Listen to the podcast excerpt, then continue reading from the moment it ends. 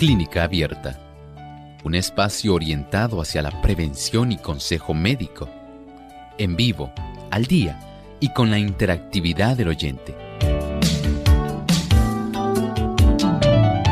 Clínica Abierta, poniendo al doctor a su alcance para un diálogo claro y honesto, porque nos importa su bienestar y salud.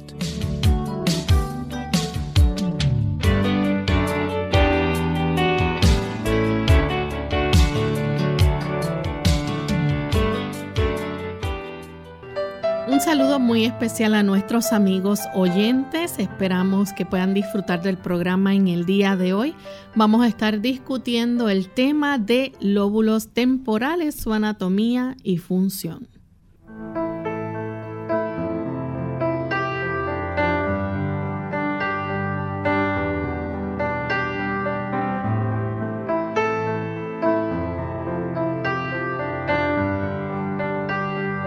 Nos sentimos muy contentos en esta hora de poder compartir con ustedes amigos, esperando que puedan disfrutar de nuestro programa de clínica abierta.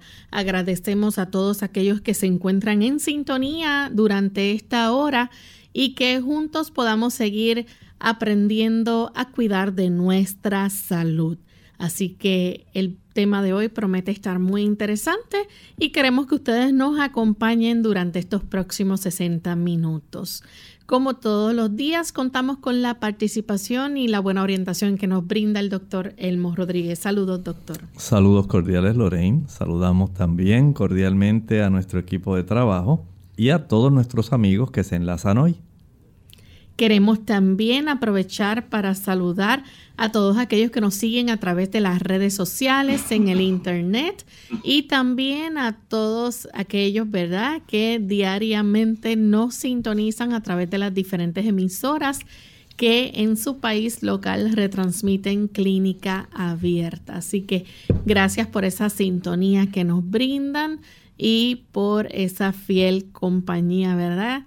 Esperamos que puedan disfrutar de nuestro programa y que también puedan seguir corriendo la voz para que otras personas también puedan sintonizar este programa y puedan recibir beneficios a través del mismo. Vamos entonces al siguiente segmento. Además de cuidar tu salud física, cuidamos tu salud mental. Este es el pensamiento saludable en clínica abierta.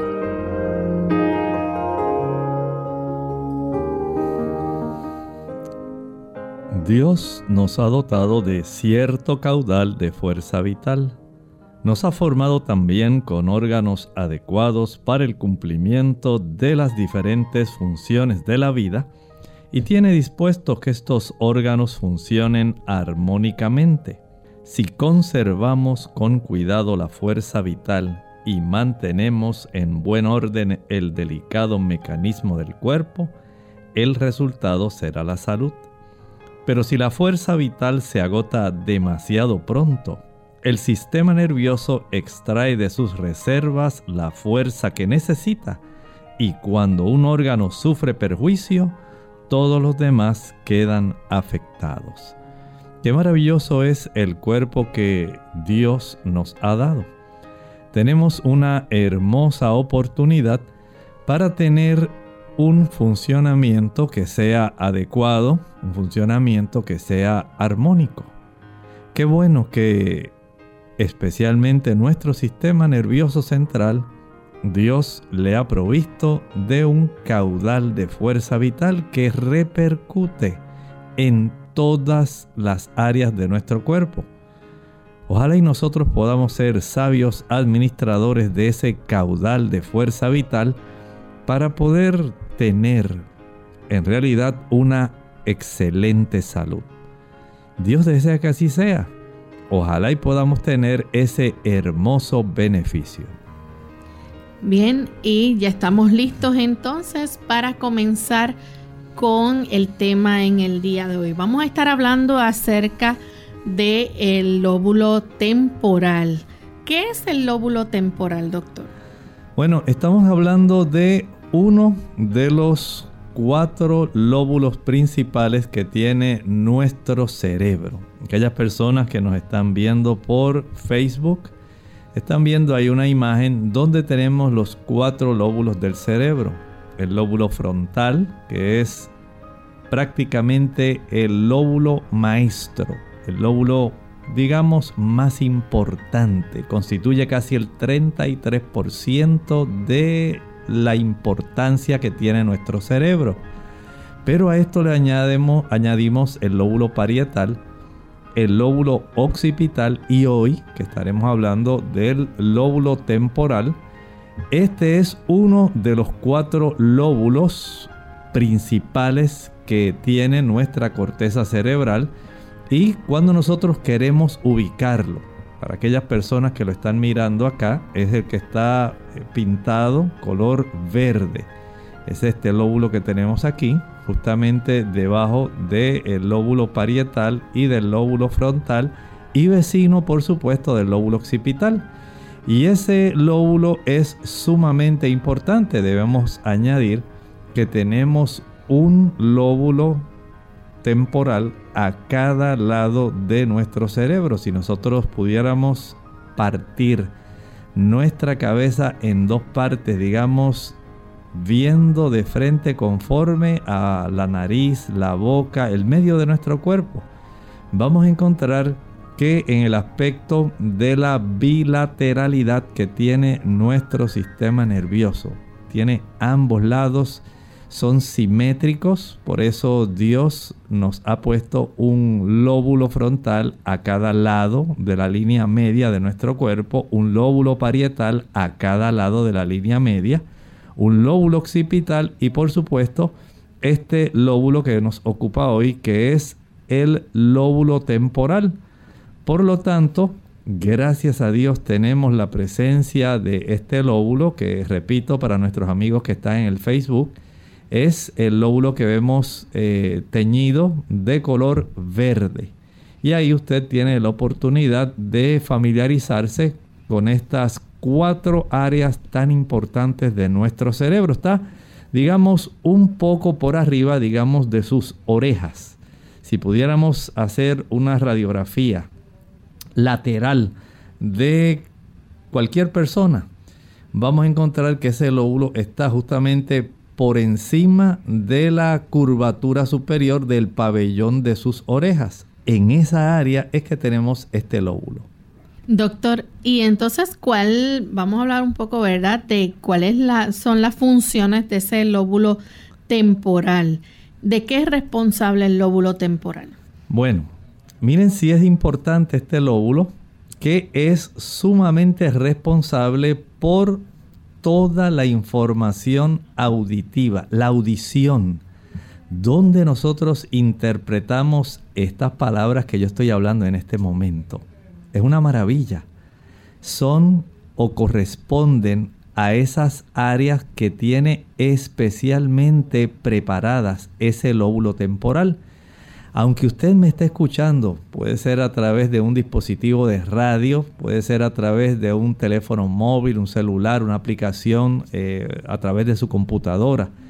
Usted está escuchando gracias a que hay unas células en ese lóbulo temporal que son las que interpretan esas deflexiones que hay en el aire comprimido que choca contra el tímpano. Usted se había puesto a pensar en eso. Cada vez que nosotros recibimos ondas sonoras, esas ondas tienen una frecuencia y esa frecuencia hace vibrar el tímpano, que es esa membrana que tenemos en nuestro, que delimita el oído externo del oído medio. Y la forma como vibra ese tipo de membrana, como si fuera la superficie de un tambor. Cuando se golpea el tambor, usted sabe que vibra y emite un sonido. Algo parecido ocurre con el tímpano. Ese tímpano, de acuerdo a las vibraciones que tiene, envía ese tipo de ondas que se forman y mueven una sustancia, es un tipo de endolinfa que tenemos en una estructura está precisamente en el oído interno. Se llama el caracol.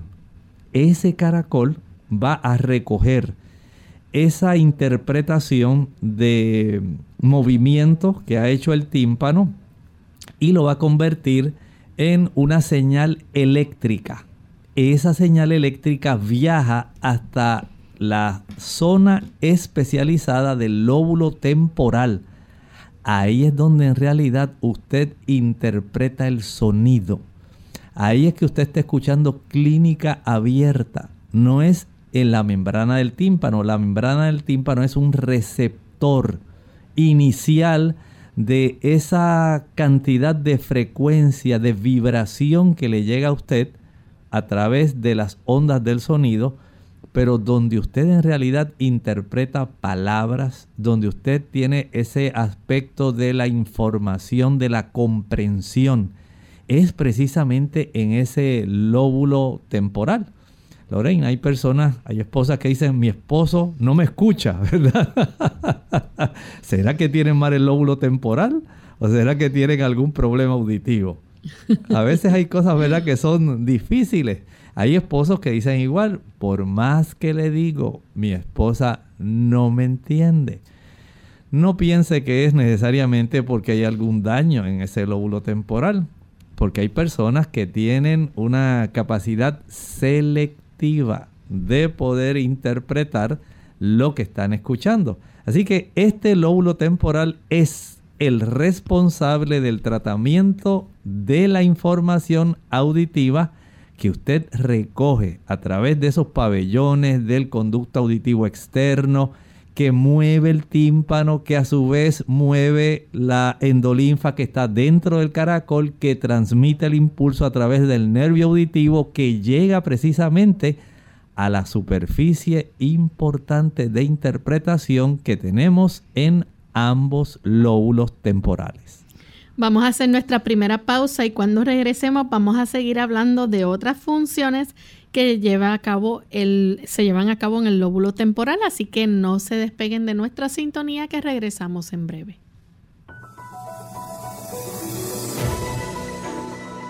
No te olvides de tu salud mental. El bienestar mental es una parte fundamental de la salud. La salud mental y la física están estrechamente vinculadas, pues si una no es buena, repercutirá negativamente en la otra.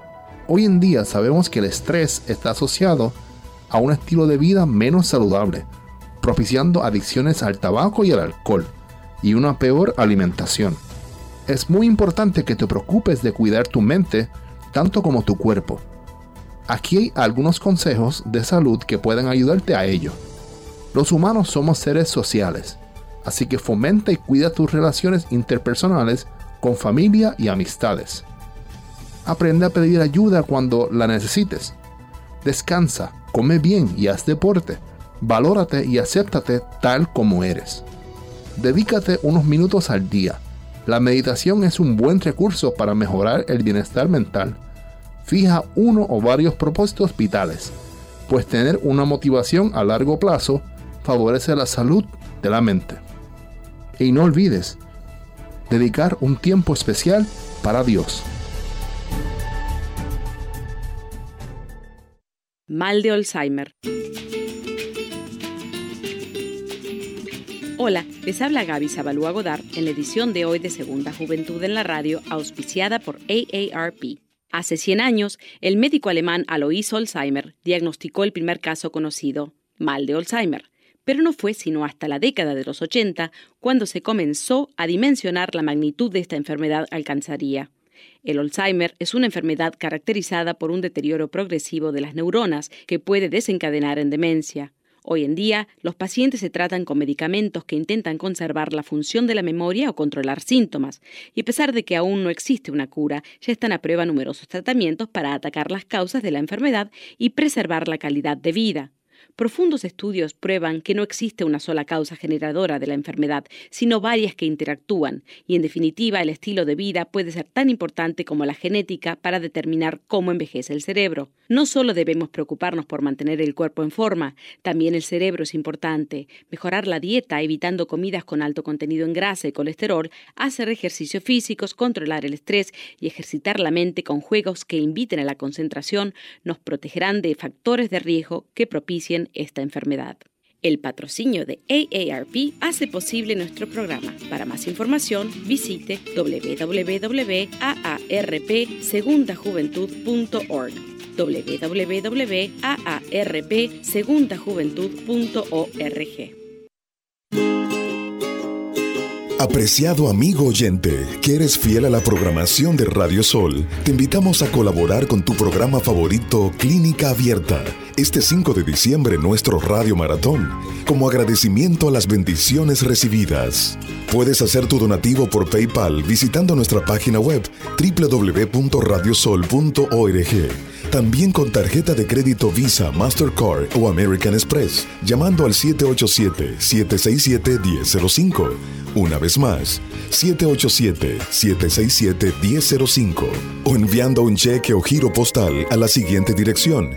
P.O. Box 29027 San Juan, Puerto Rico 00929-0027. Y juntos celebremos por la buena salud en Clínica Abierta y Radio Sol.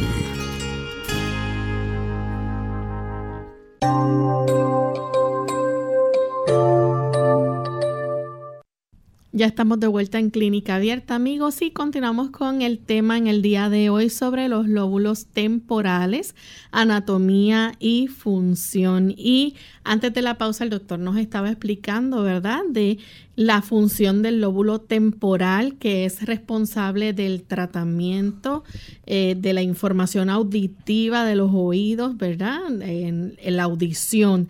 Sin embargo, doctor, eh, la audición no es lo único que, que se trabaja aquí, porque también recopila esa información que puede llegar a través de nuestra nariz. Sí, cuando usted observa un niñito desde que nace, un hermoso niño está dormidito, pero usted sabe que tiene ahí, justamente en el medio de su rostro, Ahí tiene su nariz, sus dos orificios, ¿verdad? Eh, para las fosas nasales. ¿Saben ustedes que nuestra nariz, todo lo que usted percibe como olor a través de su olfato, según las moléculas de un perfume, digamos, una esencia con olor a rosas, perfume de gardenias o cualquier otro tipo de aroma, es percibido por unas estructuras que tenemos justamente en el techo de nuestras fosas nasales. Ahí tenemos unas prolongaciones que atraviesan la lámina, lámina cribiforme. Y esta lámina cribiforme del hueso etmoidal facilita que estas prolongaciones lleven según se disuelven en la mucosidad de esas terminaciones que están en esa zona de la parte interna de nuestras fosas nasales, permiten que llegue entonces la información químicamente y de esa manera entonces esas terminaciones nerviosas la convierten en una forma de llevar información ahora eléctricamente. Noten qué maravilla. El oído recibe una frecuencia de diferentes tipos de compresiones y descompresiones del aire. Y es lo que nosotros percibimos sonido. Esto hace vibrar el tímpano. Esto convierte la vibración de la endolinfa en una señal química que eh, eléctrica que interpreta nuestro cerebro en el lóbulo temporal. Pero miren qué maravilla. A través de las sustancias químicas que están disueltas en el aire, a veces hay olores que son agradables, pero hay olores desagradables. Y estas terminaciones nerviosas pueden convertir unas, unos estímulos químicos, que son las moléculas que están en el aire que nos hacen percibir los olores, el olfato, y lo convierten entonces en una señal también eléctrica. Esa señal eléctrica llega, adivine a dónde. ¿A dónde llegará Lorraine? Al lóbulo temporal. Y miren bien cómo este tipo de información se recopila desde la nariz y llega hasta nuestro cerebro para hacer frente a este otro estímulo sensorial. Recuerden que el olfato es uno de nuestros sentidos, así como la audición. Así que ese lóbulo temporal tiene a su haber el tener la oportunidad de estar interactuando con dos de nuestros más preciados sentidos. Qué lástima, ¿verdad?, que haya personas, por ejemplo, ahora que eh, el COVID llegó, o la COVID, como le dicen en otros países, está afectando. Sabemos que una de las áreas que más ha afectado ha sido la nariz. Exactamente, la olfacción se ha afectado. Y muchas personas dicen, doctor, he perdido el olfato y el gusto. ¿Se da cuenta? Eso es parte del cuadro clínico de muchos pacientes, no de todos, pero eso ha ocurrido. Pero vean entonces qué interesante, esta interpretación de nuestros estímulos químicos que llegan a nuestra nariz. Esto está afectando esa zona. Aparentemente el tipo de afección que desarrolla el COVID o la COVID va a afectar principalmente los filetes nerviosos de nuestro eh, par craneal dedicado a la olfacción. Y esto va a repercutir entonces en que usted no pueda detectar si es un olor agradable, desagradable, la fragancia de las flores, el rico aroma que puede despertar una buena comida bien preparada. Todo eso se pierde. Afortunadamente las personas lo recuperan, aunque demore, pero sabemos que gracias a Dios lo recuperan. Lamentablemente muchas personas, Lorraine, por diversas afecciones pueden perder la olfacción, así como muchas personas pierden la capacidad de la audición, especialmente por la exposición a ruidos intensos sabemos que estas personas pueden tener problemas eh, para tener una buena olfacción. Doctor, aparte de eso también eh, hay una importante área que se conoce como el área de Wernicke o Wernicke. Este, esta área mm, tiene que ver entonces con el habla y cómo nosotros interpretamos eh, las palabras. Exactamente. Cuando usted le toca ir una cita al médico. Y el médico le dice, pues mire, usted ha desarrollado hipercolesterolemia. Y usted se le queda mirando y dice, doctor, pero ¿qué quiere decir eso? Y el doctor le dice, ah, eso quiere decir hiper, que tiene mucho, colesterolemia, que tiene el colesterol elevado en la sangre. Así que tiene mucho colesterol elevado en la sangre. Usted está aprendiendo no solamente la capacidad de poder interpretar el significado de las palabras, sino que usted sabe cuando alguien le dice, ven acá. Y usted dice, bueno, ya esas palabras tienen ya una entonación que es diferente a cuando alguien le dice muy amablemente, ven acá por favor. Usted ya comprende que detrás de las mismas palabras hay una entonación muy diferente y que le están enviando un mensaje muy diferente. ¿eh? Una cosa es que usted se apure y que lo haga como una orden y otra cosa es que usted tenga la amabilidad y haga el favor de poder. Así que vea cómo esta área no solamente es donde usted escucha, sino también nos da esa capacidad de nosotros poder reconocer el habla dice, uy, están hablando en inglés. No, yo creo que están hablando es francés. Pues esa palabra que mencionaron allí, yo como que la he escuchado antes. Será, yo no sé, hay gente que dice chao, chao. ¿En qué idioma es ese? Chao. Dice, ah, pues yo creo que eso es italiano. Ah, sí, sí, sí, sí. ¿Y parlez-vous français? Dice, oh, eso, eso suena como francés así. Hoy si le dicen good morning, dice, ah, eso es inglés. Noten cuánta importancia tiene el que usted pueda poder distinguir, reconocer el habla y no solamente eso, interpretar el significado, saber el sentido de lo que se le está diciendo. Y usted queda todo eso por sentado.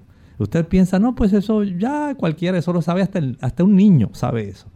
Pero usted nunca se había puesto a pensar en la maravilla que está escondida en su lóbulo temporal.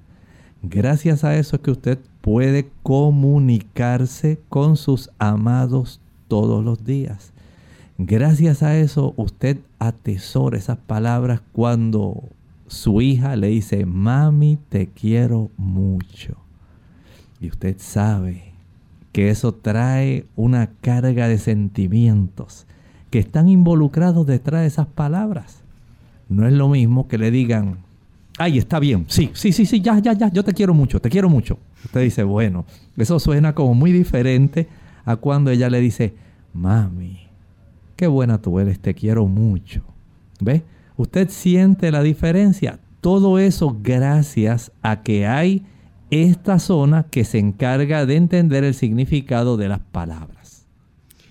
Doctor, pero ¿qué pasa, por ejemplo, cuando esta área entonces sufre algún tipo de trauma, un golpe o algún accidente cerebrovascular? Bueno, aquí tenemos un gran problema. Porque nosotros sabemos que las personas tienden a afectarse. Usted sabe cuando una persona, por ejemplo, sufre una embolia.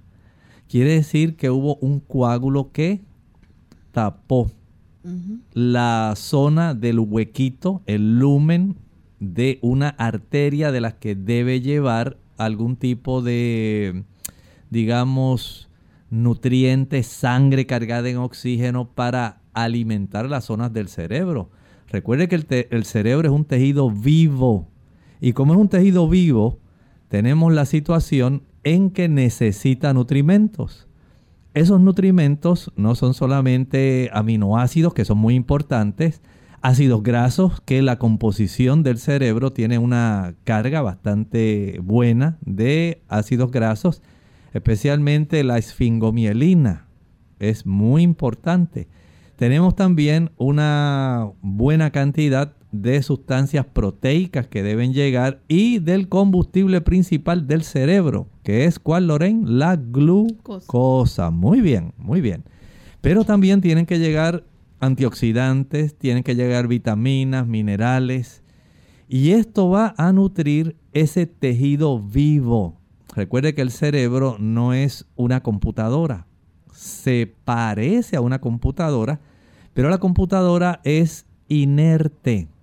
Pueden ser soldaduras, cablerías, pueden ser diferentes estructuras mecánicas. Aquí estamos hablando de un tejido vivo, un tejido que su composición son células vivas. ¿Escuchó bien? Células vivas. Por lo tanto, cuando hay un arresto hay una incapacidad de que usted pueda recibir una adecuada cantidad de sangre como ocurre en un accidente cerebrovascular, ya sea por embolia o, también puede ocurrir Lorraine, por obstrucción porque se ha ido depositando tanta placa de ateroma que se, cierra, se estrecha y se impide en algún momento que haya un buen flujo de sangre y esto hace que la persona entonces impida que reciba suficiente cantidad de sangre oxigenada y sangre nutrida. Cuando esas células del cerebro no reciben la cantidad suficiente de sangre oxigenada y nutrida, ¿qué va a pasar, Lorraine, con esas células? Van a morir. Van a morir. Por lo tanto, si ocurre algún tipo de accidente cerebrovascular en esa zona donde llega la sangre a darle vida a las células del lóbulo temporal y se obstruye. ¿Qué va a pasar con esas zonas, por ejemplo, la que interpreta el lenguaje? Que es lo que estábamos hablando hace un momento, la zona de Wernicke, ¿verdad? O Wernicke. Esa zona se va a afectar. Ese sonido que usted ha escuchado, interpretado durante tanto tiempo, sencillamente de momento ahora se acalló. Afortunadamente a veces afecta solamente un lado, la audición de uno de los lados, así como ocurre que las personas sufren en el lóbulo parietal algún tipo de derrame o de coágulo y se le afecta, digamos, el, habla. se le puede afectar también el movimiento de una mano, el movimiento de un pie. Pues, aunque usted no lo ha visto con tanta frecuencia, hay personas que a consecuencia de accidentes cerebrovasculares pueden tener afecciones en la interpretación. Y usted nota ancianos que han sufrido esto y se quedan como mirando al aire, usted les habla y ellos sencillamente no pueden comprender. Y usted dice, pero mami, no me entiendes si te estoy diciendo. Pero usted se da cuenta que no está teniendo la comprensión. Es muy probable que esta zona se haya afectado. Doctor, esta zona es muy importante entonces para el lenguaje. ¿Qué dicen eh, los estudios, verdad? ¿Qué demuestran los estudios? Por ejemplo, cuando los niños comienzan, ¿verdad?, a entender el lenguaje. Bueno, ahí cuando un papá o una mamá tiene su bebé en sus manos y comienza usted a arrullar, ¡ay, qué lindo! Mira, sacó los ojitos de su mami. Y usted le dice tantas cositas y el niñito se le queda mirando y usted dice, me estará comprendiendo. Bueno, todavía no. Pero usted sigue todos los días, véngase mi niño, cómase su atolito, cómase su avena, tenga, abra la boquita, la boquita, la boquita. Y usted sabe que eso va poco a poco grabándose en la memoria de este niño, va asociando gestos, va asociando la entonación, va asociando las palabras y este medio de asociación se va ahí archivando. Recuerden que nosotros no estamos necesariamente compartamentalizados en el cerebro. Hay una interacción, hay una comunicación constante y viviente entre todas las zonas del cerebro. Y todo esto se va asimilando.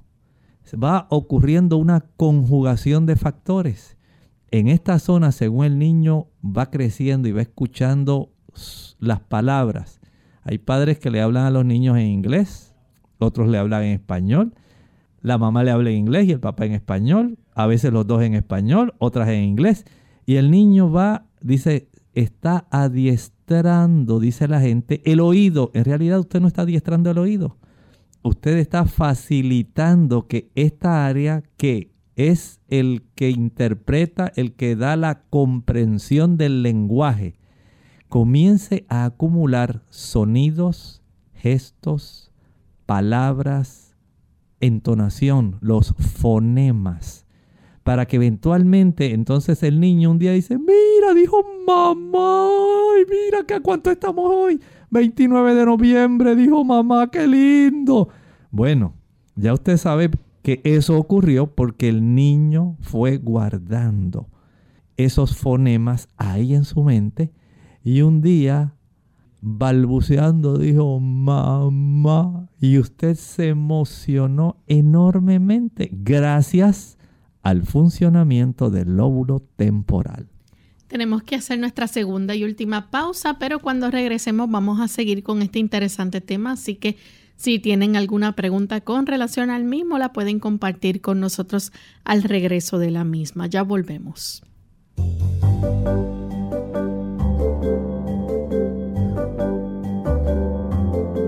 Prevención es salud. Infórmate y aprende. Alimentos que ayudan a prevenir el Alzheimer. Por una vida con recuerdos. Según la Asociación Americana de Alzheimer, esta enfermedad afecta a 5.4 millones de personas en los Estados Unidos. Para que tú no pierdas tus memorias, conoce más sobre este mal y he aquí algunos alimentos que te ayudarán a prevenirlo. ¿Qué es el Alzheimer? Según la Biblioteca Nacional de Medicina, el mal de Alzheimer es una enfermedad neurodegenerativa propia de la edad avanzada que daña progresivamente el cerebro, encogiéndolo y afectando la memoria, las capacidades cognitivas, la forma de pensar y el comportamiento de quien la padece. Proteínas peligrosas. Aún no se ha hallado la causa exacta de Alzheimer, sin embargo, el National Institute of Aging informa que existen ciertas proteínas identificadas como beta amiloide que se acumulan en el cerebro formando una placa alrededor de las neuronas, placa amiloide, dañándolas y propiciando la demencia. Cítricos. Primero, los cítricos.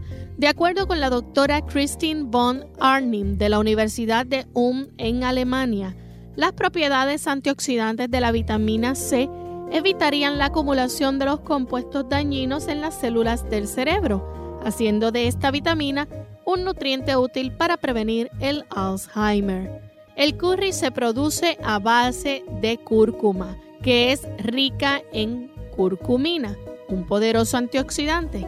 Según la doctora Sally Frautschi de la Universidad de California en los Estados Unidos, la curcumina sería útil para prevenir el Alzheimer, pues ha demostrado ser efectiva para eliminar y evitar la formación de la placa amiloide, principal causante de la enfermedad. Otros factores Además de las proteínas nocivas, condiciones como la presión arterial alta, la diabetes, la obesidad o el colesterol alto podrían propiciar daños en el tejido cerebral, elevando el riesgo de desarrollar Alzheimer u otras formas de demencia. De igual manera, existen ciertas variantes genéticas que podrían fomentar la aparición de la enfermedad. Las moras y bayas, según la doctora Bárbara Shukit Hale, de la Universidad Tufts, el cerebro requiere mucho oxígeno para funcionar, por lo que las neuronas están expuestas a muchos radicales libres, lo que puede dañarlas. No obstante, las moras y bayas son ricas en flavonoides, antioxidantes que evitarían este daño, reduciendo el riesgo de demencia.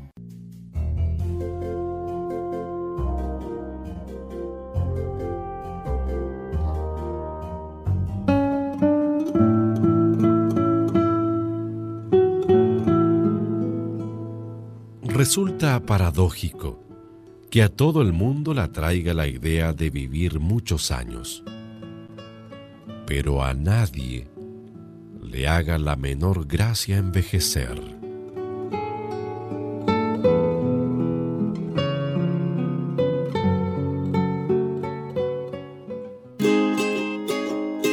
Apreciado amigo oyente, que eres fiel a la programación de Radio Sol, te invitamos a colaborar con tu programa favorito Clínica Abierta este 5 de diciembre en nuestro Radio Maratón, como agradecimiento a las bendiciones recibidas. Puedes hacer tu donativo por PayPal visitando nuestra página web www.radiosol.org también con tarjeta de crédito Visa, Mastercard o American Express, llamando al 787-767-1005. Una vez más, 787-767-1005. O enviando un cheque o giro postal a la siguiente dirección. P.O. Box 29027 San Juan, Puerto Rico, 00929-0027. Y juntos celebremos por la buena salud en Clínica Abierta y Radio Sol. Unidos con un propósito, tu bienestar y salud.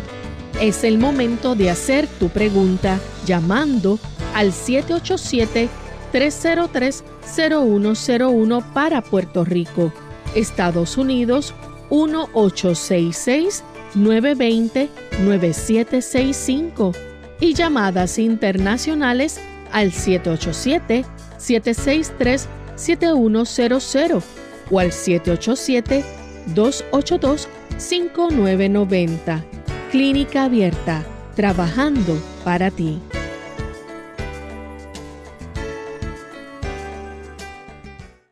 Clínica Abierta. Ya estamos de vuelta en Clínica Abierta, amigos, y continuamos con el tema de lóbulos temporales, su anatomía y función.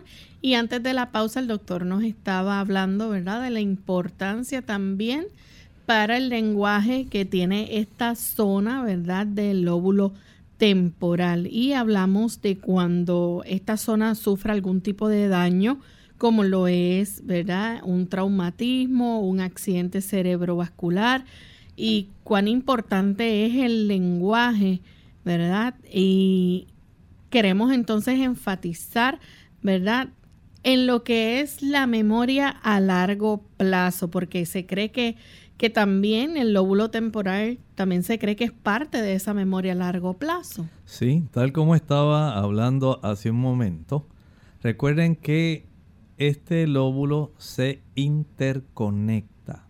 Cada uno de los lóbulos del cerebro, tanto el frontal, parietal, temporal, occipital, todos ellos se interconectan. Recuerden que tenemos áreas más profundas, donde está el hipotálamo y hay otras zonas, otros núcleos en la base. Está el sistema límbico, muy importante para nuestra memoria. Y hay una interconexión de todos esos lóbulos entre sí. No es como en una tienda por departamentos que usted dice, la sección de niños es allá la sección de damas es por allá. La de caballeros, allá calzado, por aquella otra área, eh, si tiene que ver con áreas de aditamentos y elementos del hogar, es en el segundo piso. Aquí no es así. Sí hay zonas que son especializadas, pero hay una interconexión entre ellas y este lóbulo temporal también se cree que es parte de esa memoria a largo plazo. Tal cosa como recordar, digamos, la información autobiográfica, todo lo que usted escucha, dice, oye, lo que yo he aprendido en clínica abierta. Yo una vez escuché que el doctor dijo, y entonces usted hace un recuerdo de eso, de las noticias que usted escucha, de la información que le transmitieron sus padres respecto a su familia, de las biografías, todo eso está ahí almacenado. Y ahí usted tiene las fechas, los lugares, de tal manera que cuando esta zona se daña por alguna razón, usted recibió un fuerte traumatismo, un accidente cerebrovascular, esta área puede facilitar que se desarrolle una amnesia anterógrada. Quiere decir que de aquí en adelante usted no va a reconocer muchas palabras, no va a recordar muchas fechas usted va a tener una incapacidad para crear nuevos recuerdos, sencillamente por la interconectividad que hay entre esta zona del lóbulo temporal y las áreas más profundas del sistema límbico.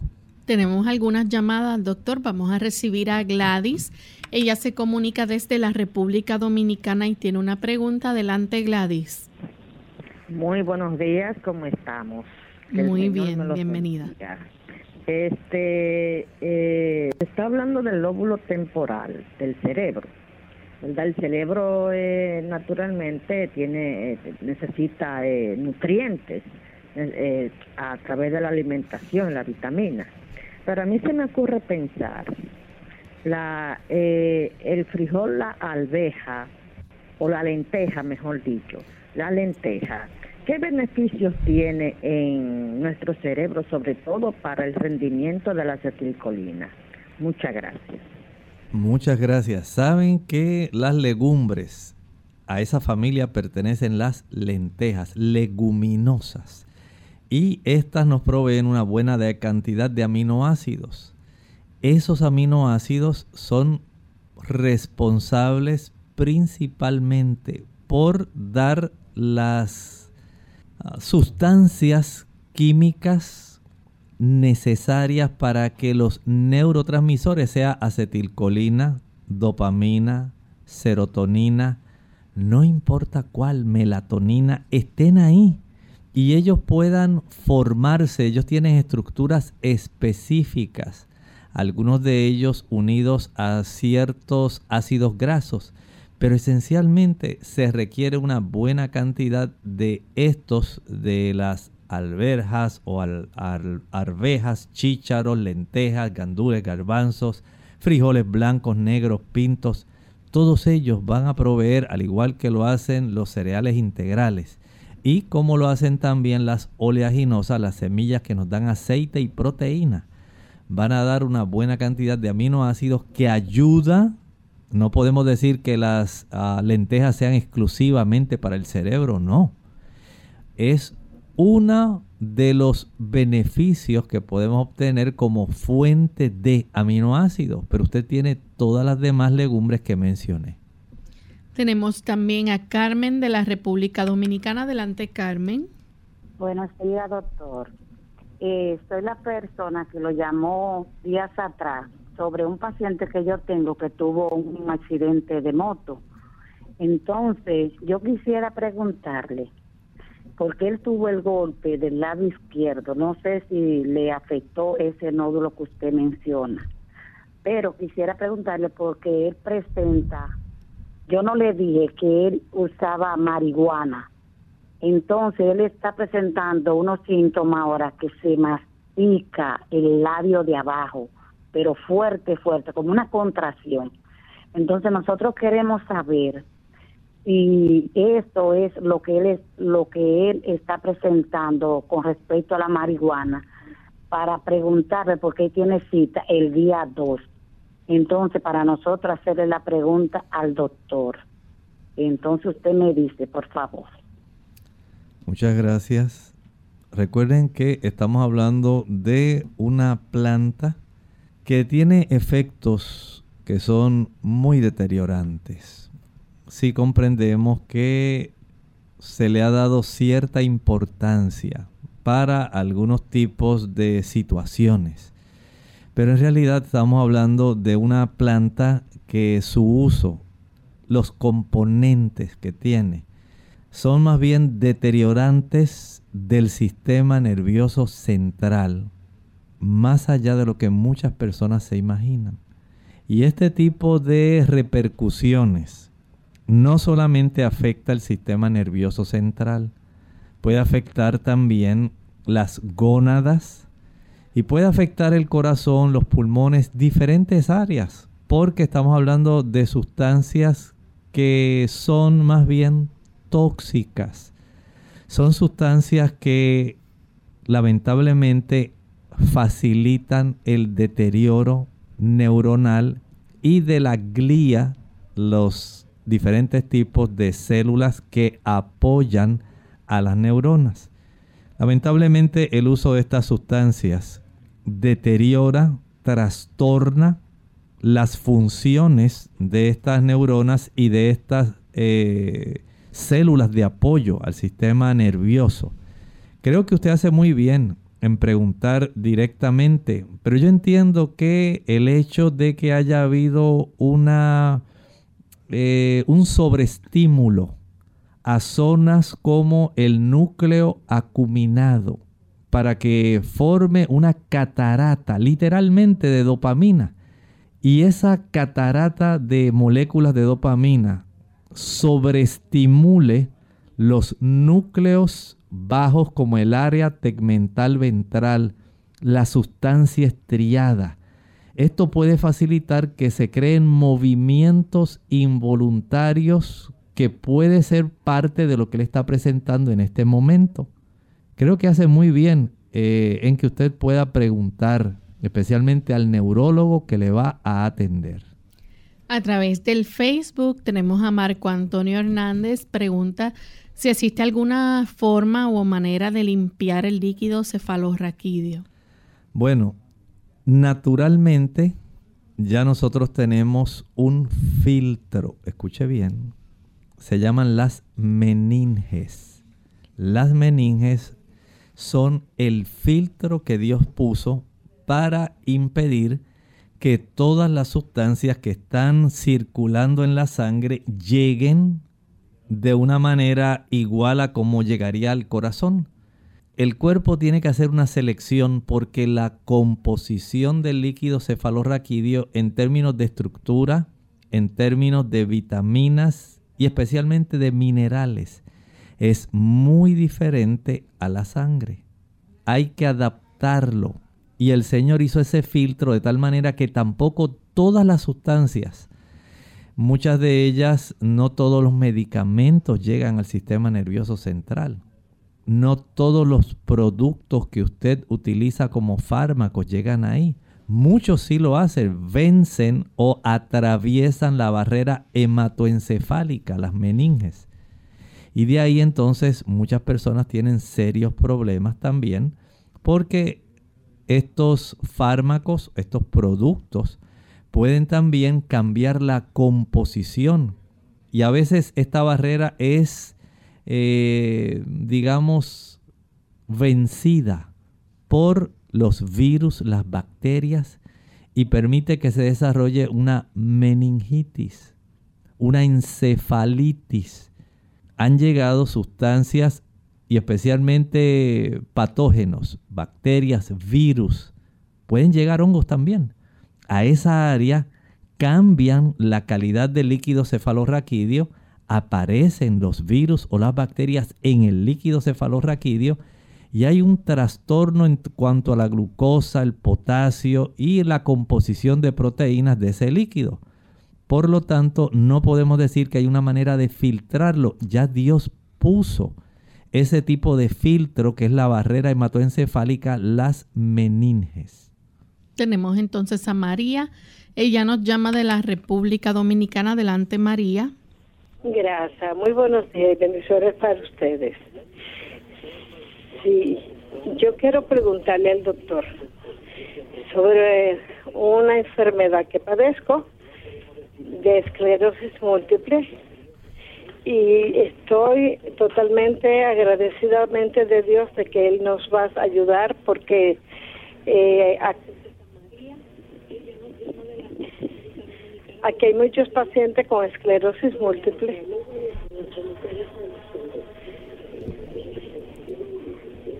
y que quiero que me ayude porque estoy muy delicada de salud y quiero que me, por favor, que me haga un programa especial de esclerosis múltiple, por favor, doctor Elmo. Muchas gracias, muchas gracias. Tomaremos en cuenta su petición para eventualmente poder presentar este tema. En la esclerosis múltiple, para nuestros amigos que están conectados con Clínica Abierta hoy, tenemos un deterioro de las regiones que tienen que ver más bien con la materia blanca. Esa es la zona que más eh, se puede afectar aunque hay áreas también de la materia gris que se pueden afectar, pero principalmente la materia blanca. Hay una afección donde eh, se está postulando de una manera bastante eh, persistente cómo el sistema inmunitario ataca y deteriora esta área eh, compuesta principalmente por materia blanca, de tal manera que se afectan muchas funciones que normalmente no debieran verse afectadas porque hay en esas áreas una conducción nerviosa que ahora está totalmente eh, discapacitada según se ha ido deteriorando estas áreas donde hay mielina y otras sustancias que facilitan un buen funcionamiento del envío de los mensajes eléctricos de nuestro cerebro. Pero eventualmente podemos estar hablando de esto. Mientras usted pueda, trate de evitar para no afectar más su sistema inmunitario. Trate de evitar los productos animales, el azúcar y también aquellos productos que contienen eh, una gran cantidad de ácido araquidónico. Doctor, ¿cuáles son los síntomas que puede provocar o los principales síntomas que se pueden ver a base de las lesiones del lóbulo temporal?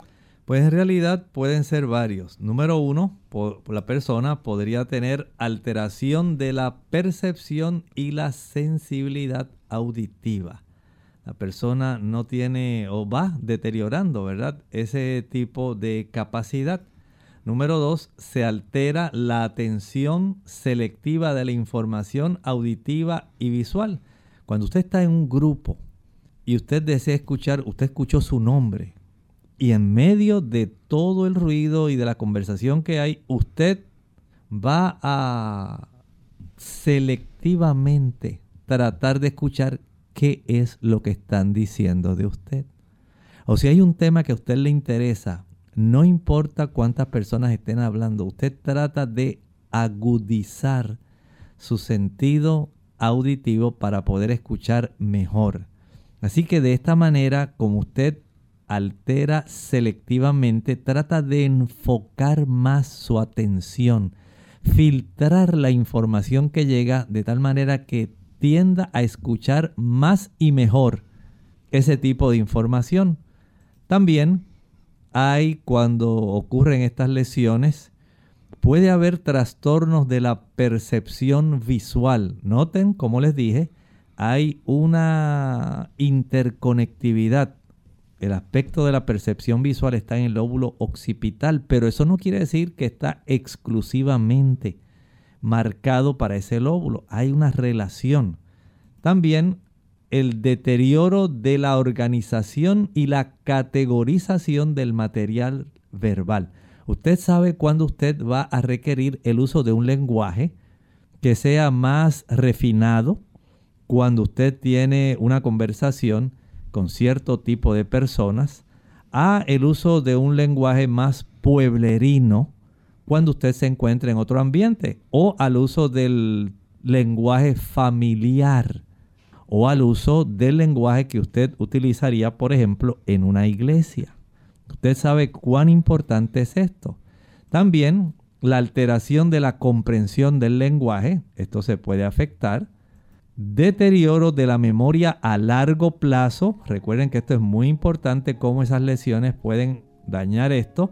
Deterioro de la personalidad y el comportamiento afectivo. Y por último, Lorraine, un comportamiento sexual alterado.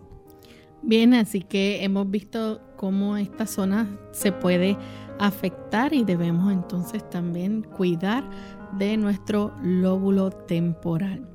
Ya hemos llegado al final de nuestro programa. Agradecemos a los amigos por la sintonía, pero no queremos despedirnos sin compartir con ustedes este pensamiento bíblico. El pensamiento bíblico lo encontramos en el libro de Apocalipsis capítulo 3 y el versículo 21. Hablando a la iglesia de la Odisea, el Señor le da un aliciente. Le dice al que venciere, le daré que se siente conmigo en mi trono. Usted había pensado en eso. El Señor no se conforma solamente con salvarnos. Él quiere que usted sea un co regente, co-regente, esté con Él también ahí en su trono, así como yo he vencido y me he sentado con mi Padre en su trono. Esto es una salvación agrandada. Los beneficios de nosotros entregar nuestra vida al Señor y de ser victoriosos en su nombre son amplios y son múltiples. Bien, agradecemos a los amigos que nos han acompañado durante esta hora y les invitamos a que mañana nuevamente lo hagan. Estaremos en nuestra edición de preguntas donde usted puede hacer su consulta. Así que compartieron con mucho cariño el doctor Elmo Rodríguez Sosa y Lorraine Vázquez. Hasta la próxima.